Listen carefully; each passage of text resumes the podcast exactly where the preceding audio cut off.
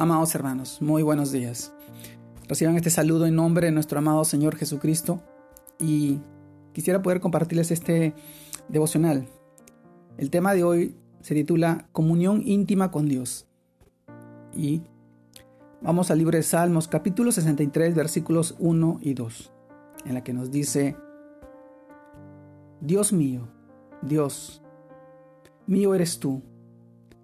De madrugada te buscaré mi alma tiene sed de ti, mi carne te anhela, en tierra seca y árida donde no hay aguas, para ver tu poder y tu gloria, así como te he mirado en el santuario.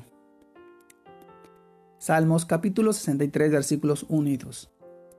Comunión íntima con Dios.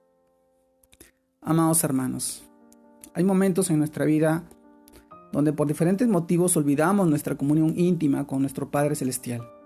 Y sucede que como niños sin la dirección, sin la ayuda y protección de su padre, salimos a hacer las cosas como nosotros pensamos, que está bien en nuestras fuerzas y solos sin alguien que nos cuide, nos direccione y nos ayude. Entonces es cuando finalmente terminamos cansados, sedientos y derrotados por nuestros errores o malas decisiones. Sí, amado, sí, amado hermano, si bien no es nuestro mejor momento es el ideal y preciso para volver a los brazos de papá, de nuestro Padre. No podemos quedarnos en el error o lamentándonos por lo que haya pasado, o todo lo contrario, es hora de dejar de actuar en nuestras fuerzas y reconocer que lo necesitamos a Él con toda seguridad. Nuestro Padre Celestial estará atento a escucharnos, refugiarnos y hacernos descansar.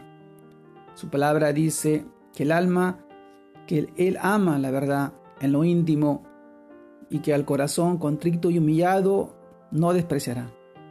Salmos capítulo 51 versículos 6 al 17. Sí, así que con toda confianza podemos volver a nuestra comunión íntima con, el, con nuestro Padre, para reconocer nuestros pecados y pedir su piedad y misericordia. Sí, hermano, alabemos y adoremos al Señor, porque su misericordia se renueva cada mañana. Y si con humildad lo buscamos, Él olvidará nuestros pecados y rebeliones y conforme a su misericordia y su gracia y bondad, se acordará de nosotros.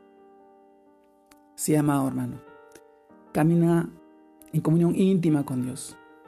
Él es bueno, Él es santo, Él es todopoderoso, Él es el Rey, Él es nuestro Salvador. Y en este tiempo y al finalizar este año, casi a pocos días, nosotros Debemos renovar nuestra relación con Él en íntima comunión, pidiéndole que nos guíe, que nos llene de su sabiduría, de su amor y de su Espíritu Santo para poder hacer su voluntad. Te mando un fuerte abrazo. Dios te guarde y te bendiga en este domingo familiar. Que sigas creciendo en el Señor y sigas bendiciendo la vida de tu familia y la vida de las personas que están a tu alrededor. Dios te bendiga. Saludos a todos.